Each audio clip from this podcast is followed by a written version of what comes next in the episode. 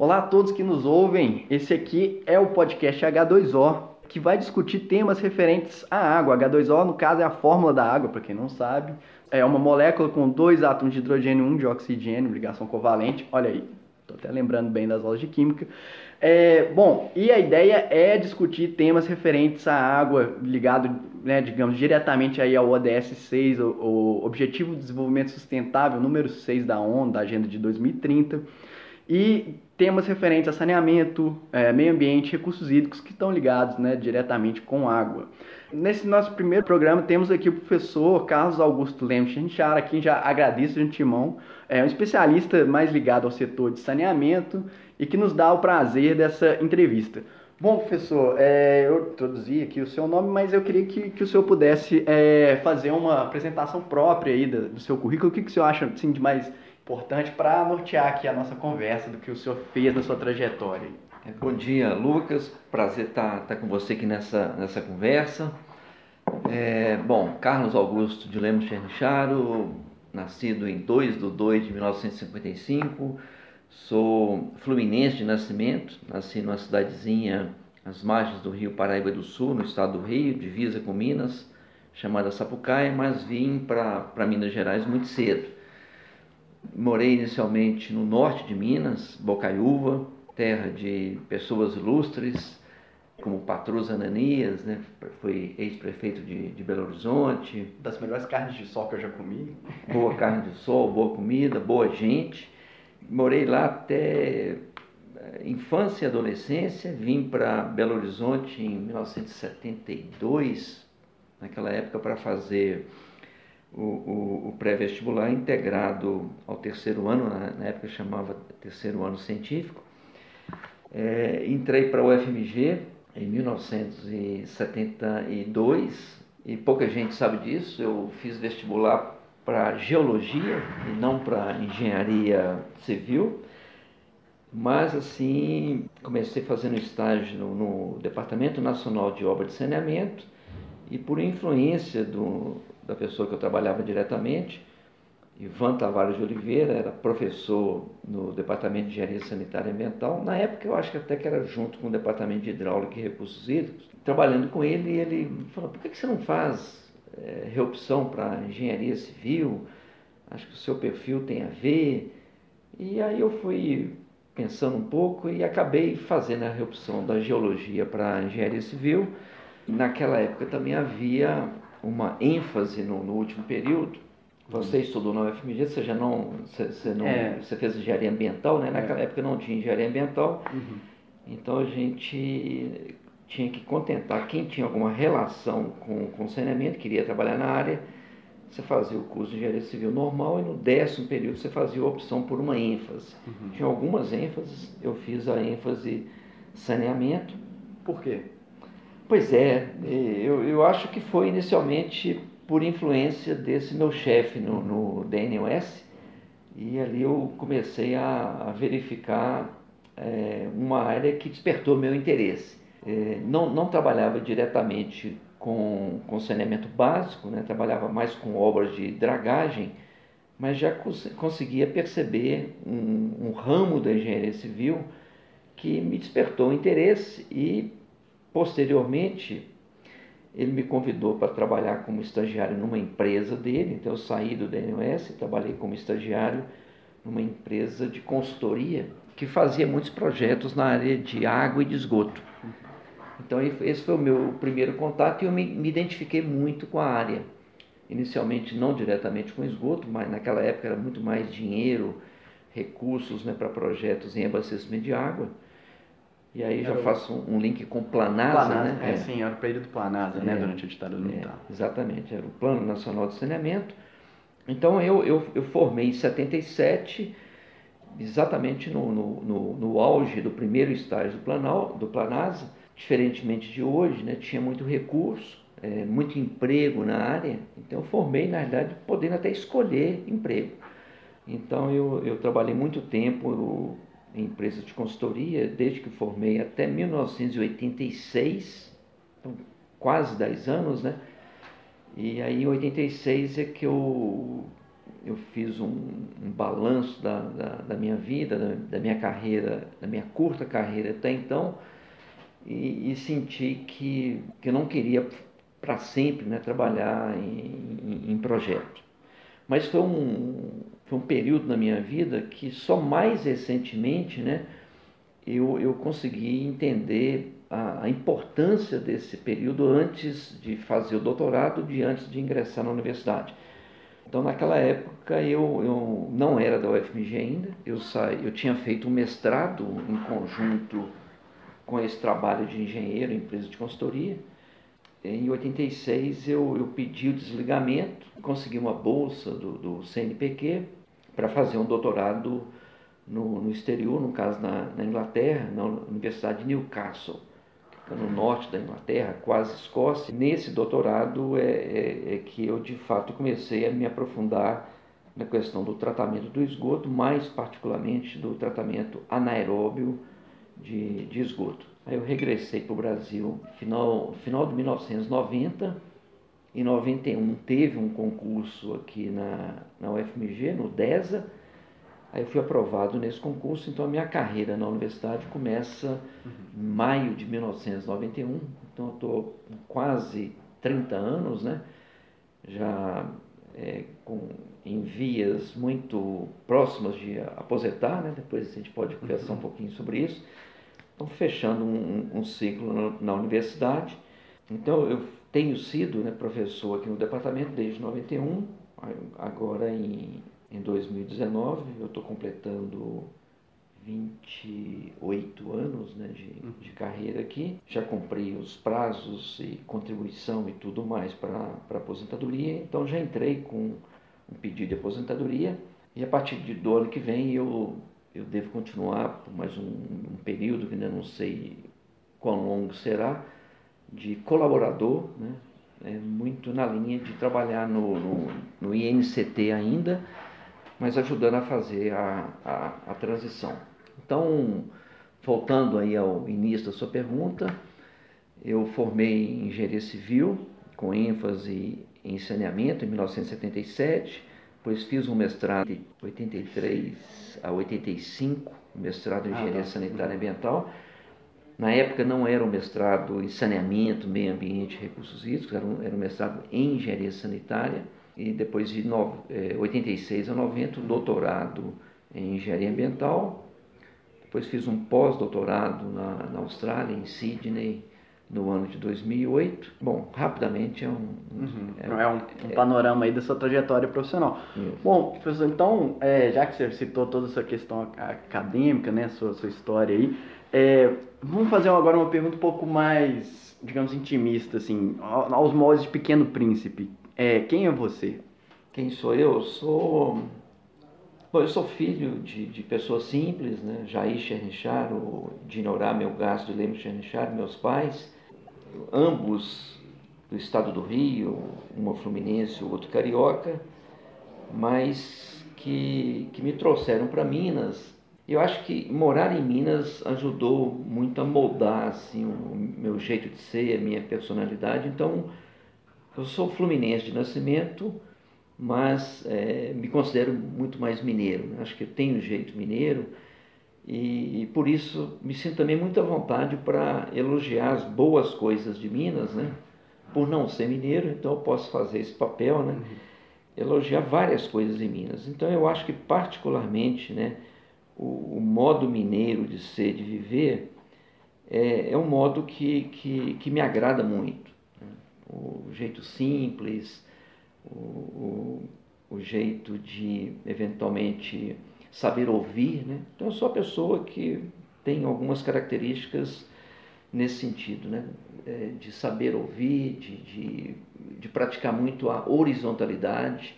N não acredito muito em nessa verticalidade que se impõe é, eventualmente em organogramas. Eu acho que a universidade também permite muito isso, né? Uma coisa que eu, que eu prezo muito e que eu acho que tem é, que pode explicar um, o que eu sou, né? Sou um, um cidadão hoje mineiro que, que luta e continuará ainda lutando pela, pelas causas sociais. Acho que isso é que me trouxe muito para o lado do, da engenharia sanitária, né? porque dentre as, as seis áreas da engenharia civil é a que de fato pode praticar ah, uma engenharia de caráter social mais, mais arrojado, né? E que normalmente é que tem as menores remunerações, né? Então, é. no caso, é algo para apaixonado muitas vezes. E, inclusive, só citar um, um dado que entre as engenharias como um todo é uma das piores remuneradas, né? A engenharia sanitária, dado talvez no, no Brasil isso, dado talvez um desinteresse, é uma falta de recurso, uma falta de, digamos, interesse político, porque depende de recursos públicos muitas vezes. É, todas as pessoas, digamos, têm é, a essencialidade do serviço, porém nem todas elas têm capacidade de pagar. Então, muitas vezes é um, é um setor que é deixado de lado. Enfim, isso é uma outra discussão só é, é, comentando sobre. Eu, eu, eu, nem, eu nem sabia que ela é a pior remunerada, né?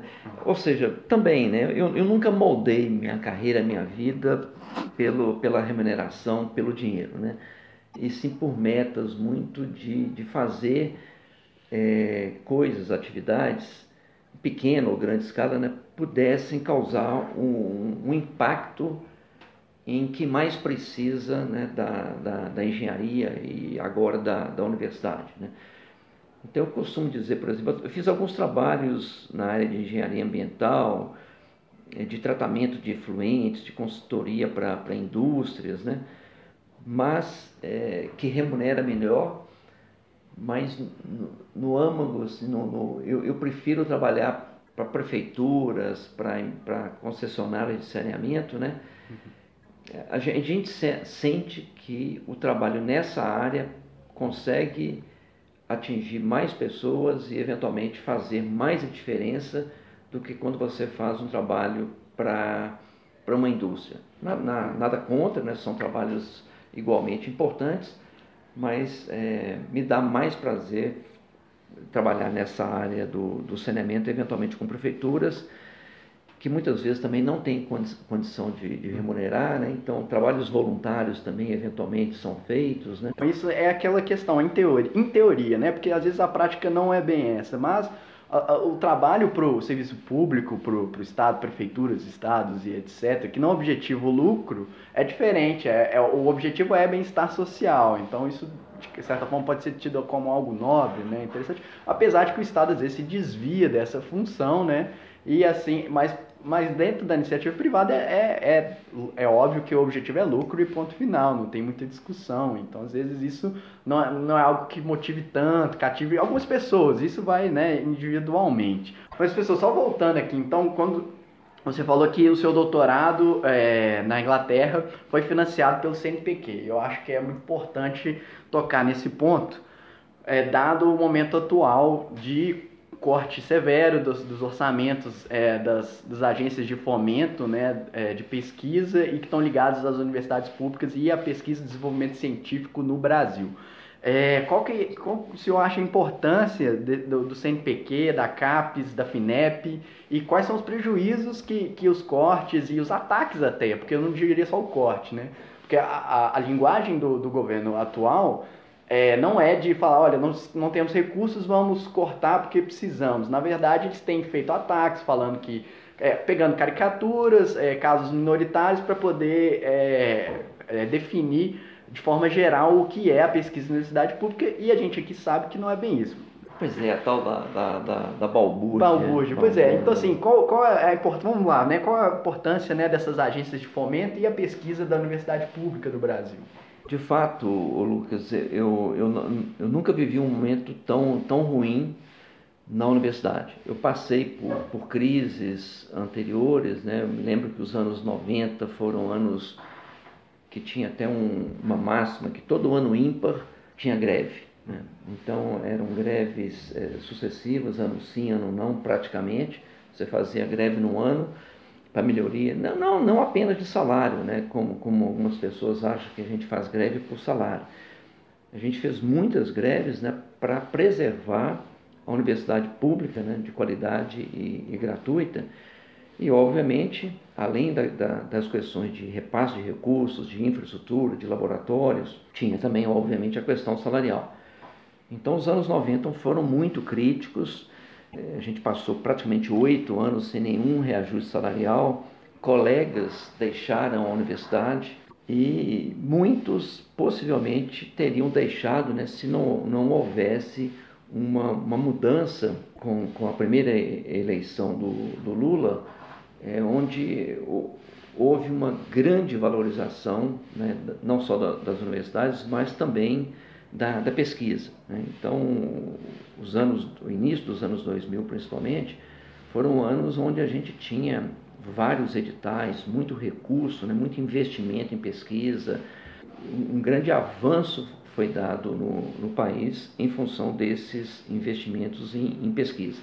Então a gente teve anos ruins, né, principalmente ali até o final dos anos 90, muito embora né, o, o, o, PROSAB, né, o Programa Nacional de Saneamento Básico, de Pesquisa em Saneamento Básico, perdão, ele, ele tem iniciado ali no final do, do, do, dos anos 90, 1997, esse programa durou 10 anos até 2007, 2008 mais ou menos. Depois eu vou falar um pouquinho mais sobre a importância né, das pesquisas desenvolvidas no PROSAB para o avanço do, do setor de saneamento no, no Brasil, não só em pesquisa, né, mas em transferência de conhecimento gerado pelas pesquisas né, para aplicação na, na prática. É, e agora a gente está num, num, num período que de fato não tem nenhum paralelo. Né? Então, a, a imagem da, das universidades, dos professores, né? É, essa imagem sendo denegrida, muito possivelmente com um, um, um projeto maior de, de, privatização, né? que acha que vai resolver a, a questão, todas as questões no Brasil. Esse, esse ataque né, sistemático às universidades, as agências de fomento, redução do, dos recursos para investimento, né, é, de fato deixam uma preocupação muito grande em relação à independência científica e tecnológica do, do país, pelos avanços que foram conseguidos, por projetos que vão ser interrompidos, né, e por falta de, de perspectivas, porque é, é impossível um país é, sair de um, de um estágio de subdesenvolvimento para um estágio de desenvolvimento sem investimentos grandes em pesquisa, né, que obviamente é, causariam essa, essa independência. Eu vou aproveitar essa, essa fala rapidinha para falar de independência tecnológica, né, que foi o que, na minha opinião, a gente conseguiu com o ProSap. Então, se você me perguntar é, por que, que a área de esgotamento sanitário, por que, que a área de tratamento de, de esgoto não alavanca, não melhora, né, não sai desses patamares aí muito de, indicadores muito ruins, eu assim com muita tranquilidade eu falo, olha, o problema não é tecnológico, né? existe tecnologia, existe massa crítica que, que foi conseguida, principalmente, eu diria, a partir dos anos 90. Né? Massa crítica, no caso, é profissionais, conhecimento? Pro, profissionais né, com qualificação para atuar no, no, no, nos vários eh, setores dessa cadeia né, produtiva do, do saneamento, que, que começa inclusive com, com fabricantes, com profissionais projetistas, consultores, com pesquisas importantes né, que fomentaram o setor. Eu me lembro, quando eu formei engenharia, basicamente a gente se baseava é, em, em, em, livros importados, né? ou seja, o, o Metcalfe, que ainda é uma referência muito importante para a gente, né? É, no passado, nos anos 80, até início dos anos 90, era praticamente a única referência que a gente tinha tratamento de esgoto, ou seja, a gente então era muito importador de, de tecnologia. E as pesquisas do ProSab, eu vou focar aqui, o ProSab trabalhou com água, esgoto, resíduos, é, drenagem, mas eu vou focar aqui basicamente nesse componente de esgotamento sanitário, que foi o que eu acompanhei mais, mais de perto. Então, nesse componente de esgotamento sanitário, o ProSab ele, ele trouxe uma nova luz né, para as possibilidades de tecnologia de tratamento de esgoto que poderiam e deveriam ser aplicadas no Brasil. Então, ele direcionou pesquisas na área de tecnologias mais simplificadas que tinham um maior potencial de adequação, de aplicação ah, no Brasil. E eu me lembro que no edital 1, esse primeiro aí de 97, ele focou na temática tratamento anaeróbio e por aplicação no solo. Então lá atrás, né, pessoas que, que tiveram essa, essa percepção da importância dessas, desses dois grupamentos de tecnologias, né, da anaeróbia e desses sistemas extensivos de aplicação no solo, é, pelo potencial dessas tecnologias em eventualmente conseguir avançar no tratamento de esgoto com menores investimentos em tecnologias mais simples de operar, de menores custos operacionais, né? e que obviamente teriam, além do, do impacto de qualidade, é, da melhoria do, do efluente, melhoria dos, do meio ambiente, da saúde pública, mas também de terem menores custos operacionais. Né? Então, a gente claramente passou de um período de importação de tecnologia para um período de é, conhecimento próprio, né, gerado, e eu diria que mais à frente, principalmente a partir dos anos 2000, é, o Brasil passou a ser exportador de tecnologia. O exemplo que o Brasil dá hoje de conhecimento, de, de aplicação, de know-how na tecnologia anaeróbia para tratamento de esgoto doméstico, isso tem, é, é, tem, tem atuado como uma, uma vitrine no, no exterior, não apenas na América Latina, não apenas em países de clima quente, onde a tecnologia é aplicada diretamente, mas também é interesse de, de países como, por exemplo, a Inglaterra e a Holanda, né, que têm contatos próximos com o Brasil. Eu posso dizer, aprender um pouco mais com o exemplo né, brasileiro para verificar as possibilidades dessas tecnologias serem aplicadas também em países de clima frio, coisa que eh, até pouquíssimos anos atrás era impensável, né, por conta que a tecnologia de fato tem limitações maiores para países de clima frio. Mas é, arranjos de fluxograma diferentes né, têm mostrado, já tem comprovação que também em países de clima frio a tecnologia poderá ser aplicada. E por que esse grande interesse? Né? São, do, são dois os interesses principais. Né? O primeiro é redução de gases de efeito estufa. Então, com a tecnologia anaeróbia, você consegue ter um, não apenas uma redução do consumo energético, e nesses países a energia elétrica é muito baseada em combustíveis fósseis, né?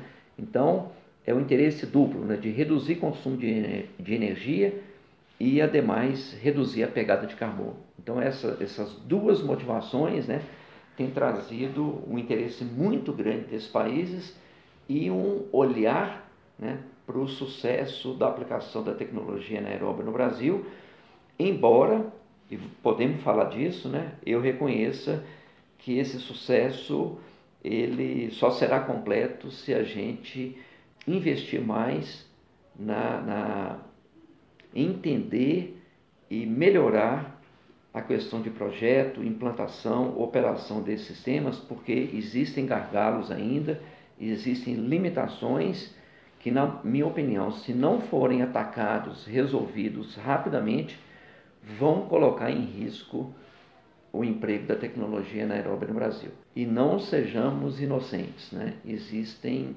interesses fortes por trás.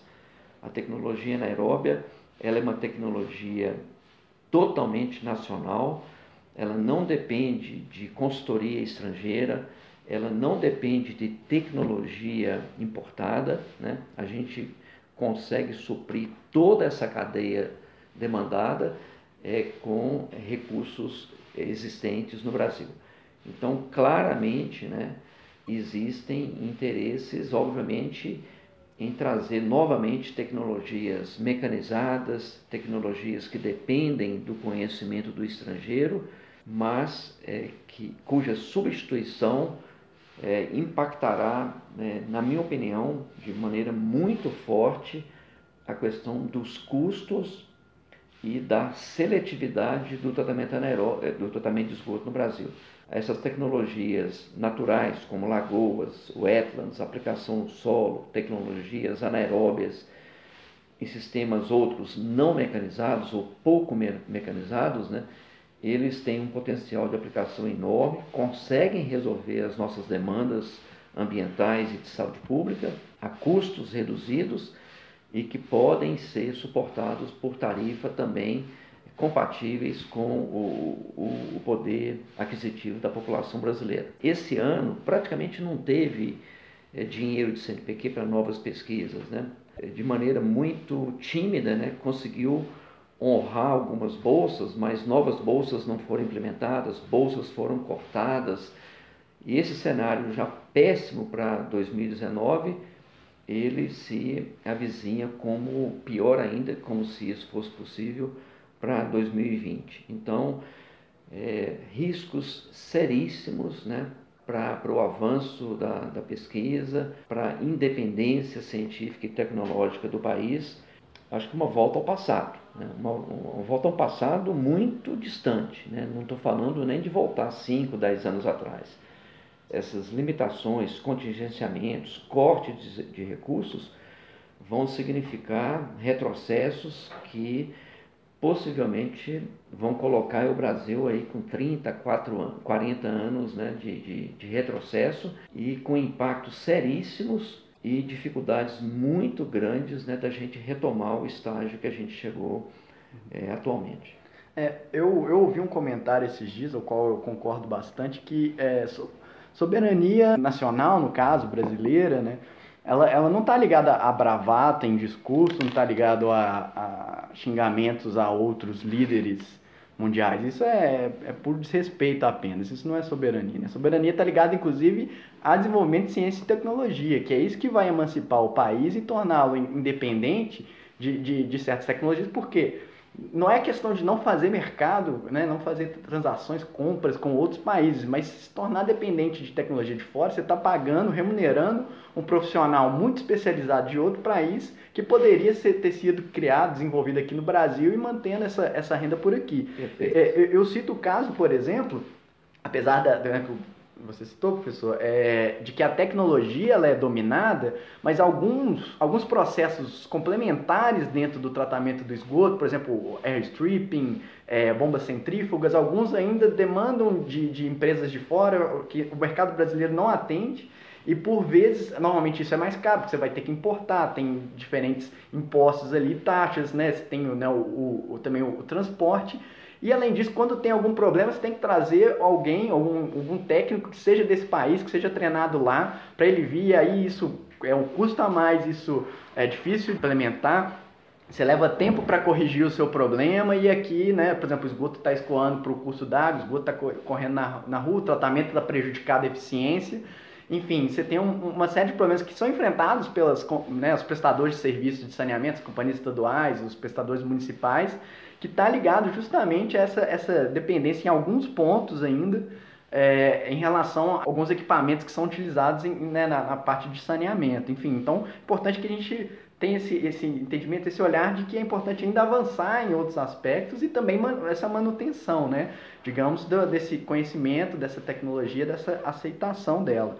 É... Mas, mas, Lucas, dentro desses equipamentos aí que você falou, eu, eu creio que para a maioria deles a gente tem é, fabricantes no uhum. Brasil. Né? Existem opções, Existem né? opções. Então, por exemplo, é, se, se, evoluiu muito na questão do tratamento preliminar modulado. Né? Uhum. Tem aí pelo menos três, quatro empresas brasileiras né, que hoje já são fornecedores de, de, de unidades de desarenação, remoção de gordura, gradeamento, peneira, né, com tecnologia nacional, uhum. questão de bombas também, compressores, né, tudo isso a gente tem é, um, já um parque tecnológico nacional robusto, né, o, o que me preocupa muito é, é, você eventualmente comprar tecnologias que você dependa de assistência técnica do estrangeiro, de, de é, know-how e, e pagar royalties para o estrangeiro, né?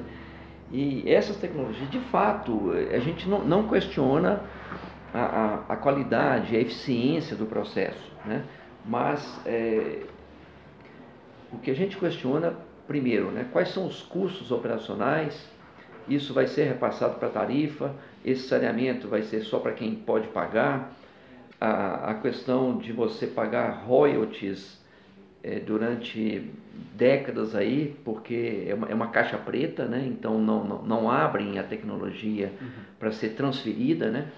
Então, ou seja, ter um fabricante é, no estrangeiro que tem uma boa tecnologia e que queira trabalhar em conjunto, ou eventualmente tropicalizar, nacionalizar a tecnologia, eu acho que essas questões são bem-vindas, né? parcerias, né? você consegue avançar, é, no, dizer que a gente né, consegue fazer tudo sozinho melhor, né? talvez seja um, tem um pouco de arrogância nisso, né? Uhum.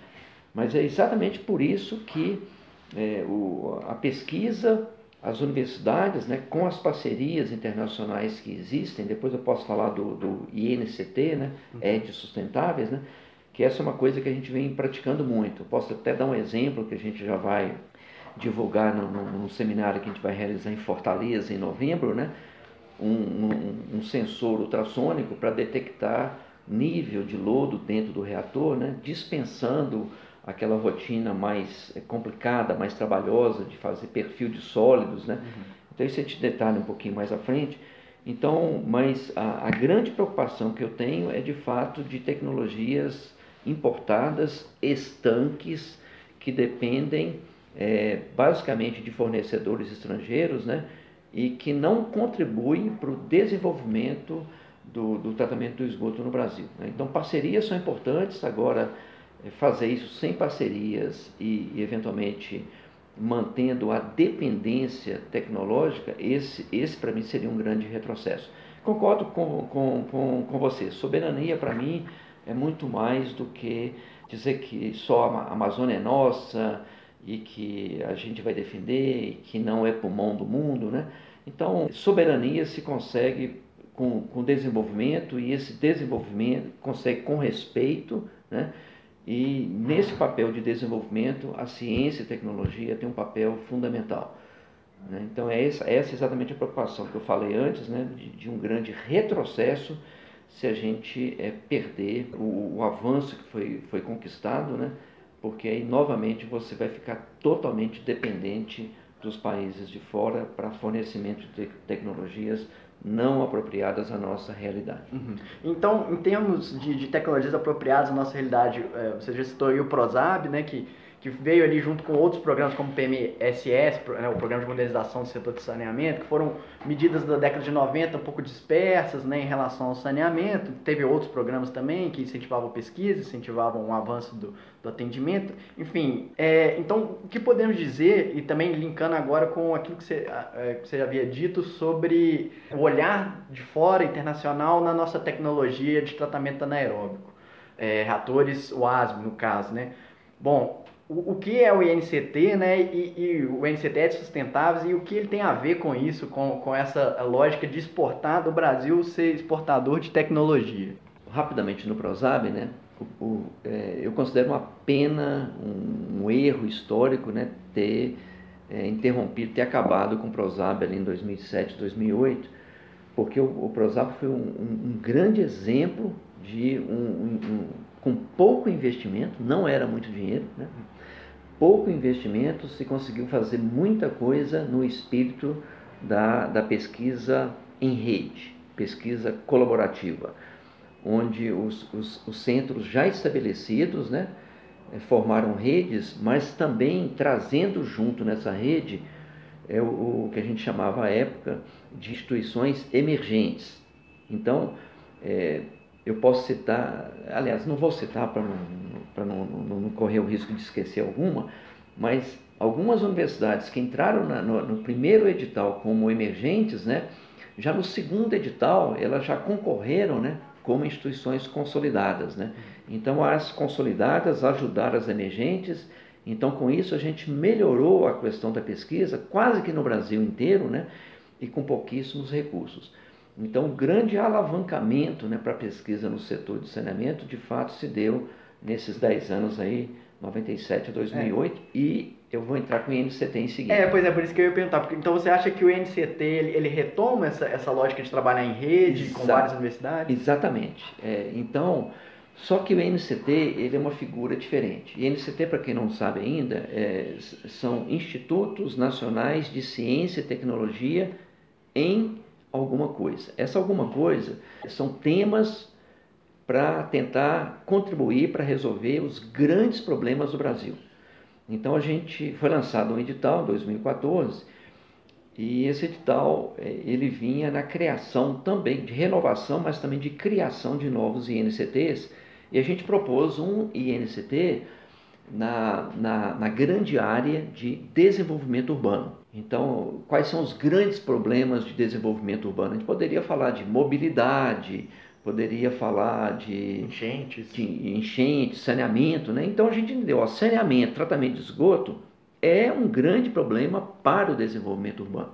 Então a gente propôs a criação desse NCT em estações sustentáveis de tratamento de esgoto. O que está por trás de, de, desse nome, né? estações sustentáveis?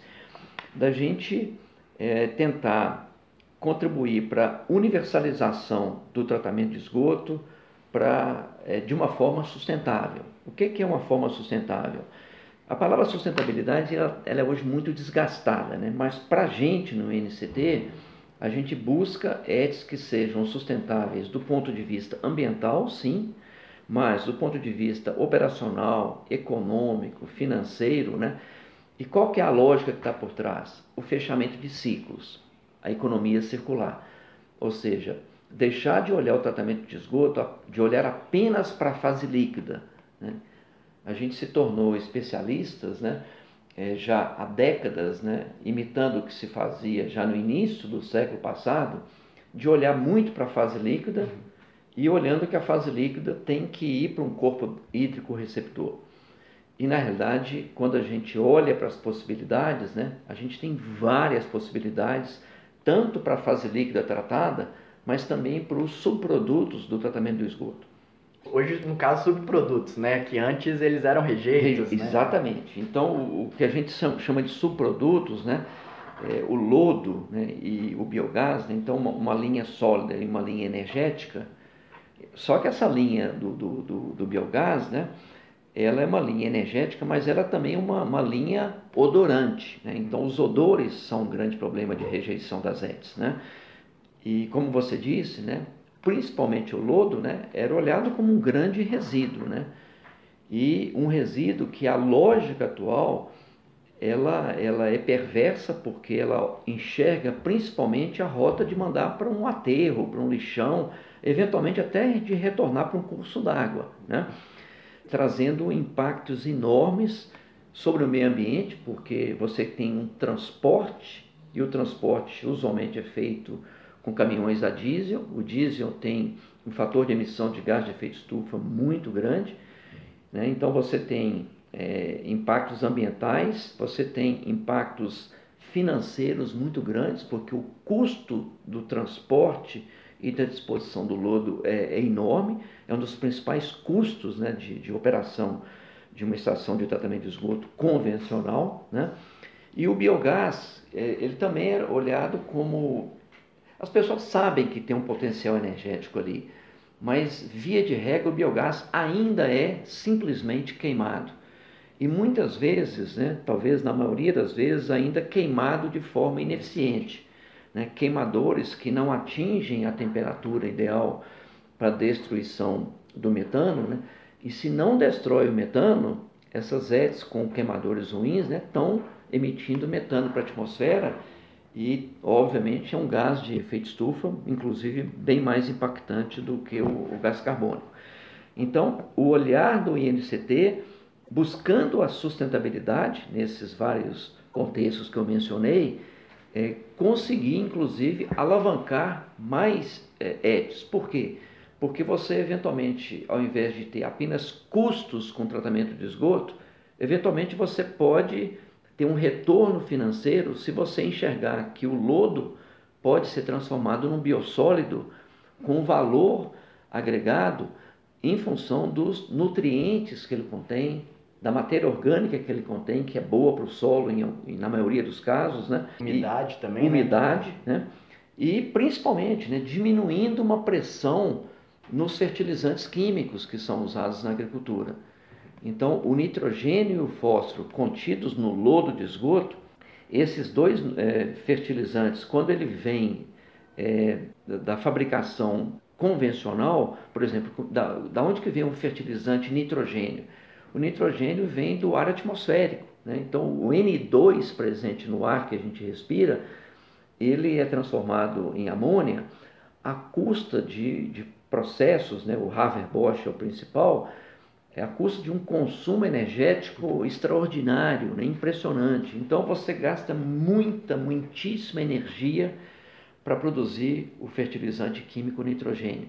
Então, se você aproveita o nitrogênio contido no esgoto, você está diminuindo essa demanda na fabricação de um novo fertilizante químico que gasta muito, muita energia e normalmente energia fóssil, que também está contribuindo para o efeito estufa. Então a gente estaria pro, promovendo ou possibilitando uma substituição de um fertilizante químico para um fertilizante que está numa matriz do lodo que apresenta muito mais vantagens quando aplicado no solo do que um fertilizante químico, porque ele, ele se mantém, ele é liberado para a planta de uma forma muito mais lenta e otimizada, né?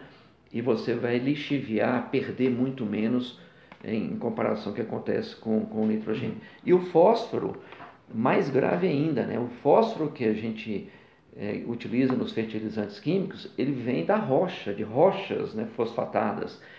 E essas rochas, elas estão acabando. Né? O horizonte mais favorável fala que essa, a gente vai ter fósforo por mais 80.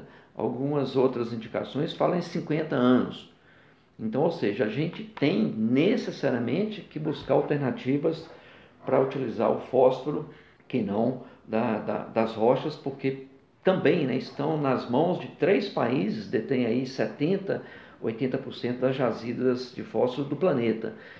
Então, por exemplo, os Estados Unidos hoje nem tem muito interesse em exportar fósforo, diminuiu bastante, porque entende que o fósforo é uma reserva estratégica para o futuro deles, né, da agricultura deles. E o fósforo também está presente no lodo de esgoto. Né? Então, essa rota de eh, evitar a rota de, de, de, expor o lodo como resíduo, transformar num, num biossólido e enviá-lo para a agricultura ou para recuperação de áreas degradadas. A gente tem aqui um exemplo claro em Minas Gerais, né? esses acidentes ou crimes da, da mineração que ocorreram em Mariana e Brumadinho, né? Então, várias, é, uma, uma área muito grande, né? foi invadida por essa lama de minério que torna o terreno estéril para a agricultura, né? por que não é, utilizar o lodo de esgoto para recuperar áreas degradadas da mineração, né? que é um exemplo muito claro em Minas? Então, é, essa é a lógica da, da, do, do INCT, de buscar a sustentabilidade e, com a sustentabilidade, poder alavancar ainda mais a questão do tratamento de esgoto. Essa é uma, uma rota, vamos dizer assim, uma, uma meta mais tecnológica, mas é, a gente não para aí. A gente tem cinco pilares estratégicos no, no INCT. Uma, uma, um dos pilares estratégicos do INCT é nucleação de competências na área. E essa nucleação, é, ela, ela traz novamente essa questão do espírito de trabalho em rede que o ProSab tinha, então a gente está fazendo nucleação no Brasil, são outras seis instituições que trabalham com a UFMG. A UFMG lidera a rede, mas é, fazem igualmente parte do INCT é, a Federal de Pernambuco, a Federal do Ceará, a Federal do Rio, a Federal do Mato Grosso do Sul, a USP, Poli em São Paulo e o ISAI FGV é, no Paraná mas não apenas instituições de pesquisa, né? a gente está nucleando também competências é, na, na linha de é, empresa de saneamento, né? então a gente já tem parcerias firmadas com Sabesp, é, com Copasa, com Sanepar, estamos nos aproximando agora da CAGES via o, o núcleo do Ceará, é, nucleação e parcerias também com fabricantes de equipamentos para desenvolver produtos para essas redes sustentáveis. Esse é um outro capítulo também importante que tem a ver com a melhoria dos, dos reatores, né? Então, a gente entende que alguns novos produtos que estão sendo desenvolvidos né, vão ajudar muito na correção de problemas, limitações do, dos reatores anaeróbios. Então, nucleação de competências é um pilar. A gente tem um outro grande pilar de é, pesquisas, que são várias áreas, são mais de 50 projetos de pesquisa, na, nas, é, tanto no esgoto bruto, quanto nos reatores, quanto na fase líquida, quanto no lodo, quanto no biogás. A gente tem um outro pilar de atuar também é, junto com agências de regulação para rever, é, melhorar, é, criar legislação que facilite também por exemplo, a, a utilização dos subprodutos, uhum. né, o reuso da água. Junto à CONAMA, né, Conselhos é, de Meio Ambiente. Exatamente. Então, por exemplo, a gente tem uma... uma trabalhamos muito no, no ano passado na revisão, uma proposta de revisão da resolução CONAMA sobre o reuso de lodo. Né? Então, isso já está protocolado no, no, no CONAMA. A gente fez um re, é, é, protocolamento agora, porque com a mudança de governo, o processo foi interrompido no final do ano passado. É, o próprio conselho foi alterado, né, suas, suas estruturas. Exatamente. Então a gente teve que protocolar novamente esse pedido para ver se o processo volta a andar. Estava andando muito bem hum. até setembro, outubro do ano passado. Deixa eu ver o que mais que eu poderia falar de. É, não, pera aí, professor. Segura essa informação, segura essa ideia. Vamos, vamos parando por aqui, essa primeira parte do nosso da nossa conversa, é, né, para não ficar muito extenso, vamos né, ter dois programas aqui com o professor, temos mais aprofundamentos aí na discussão do, dos reatores anaeróbicos, então na sequência a gente continua com essa conversa na parte 2 do programa.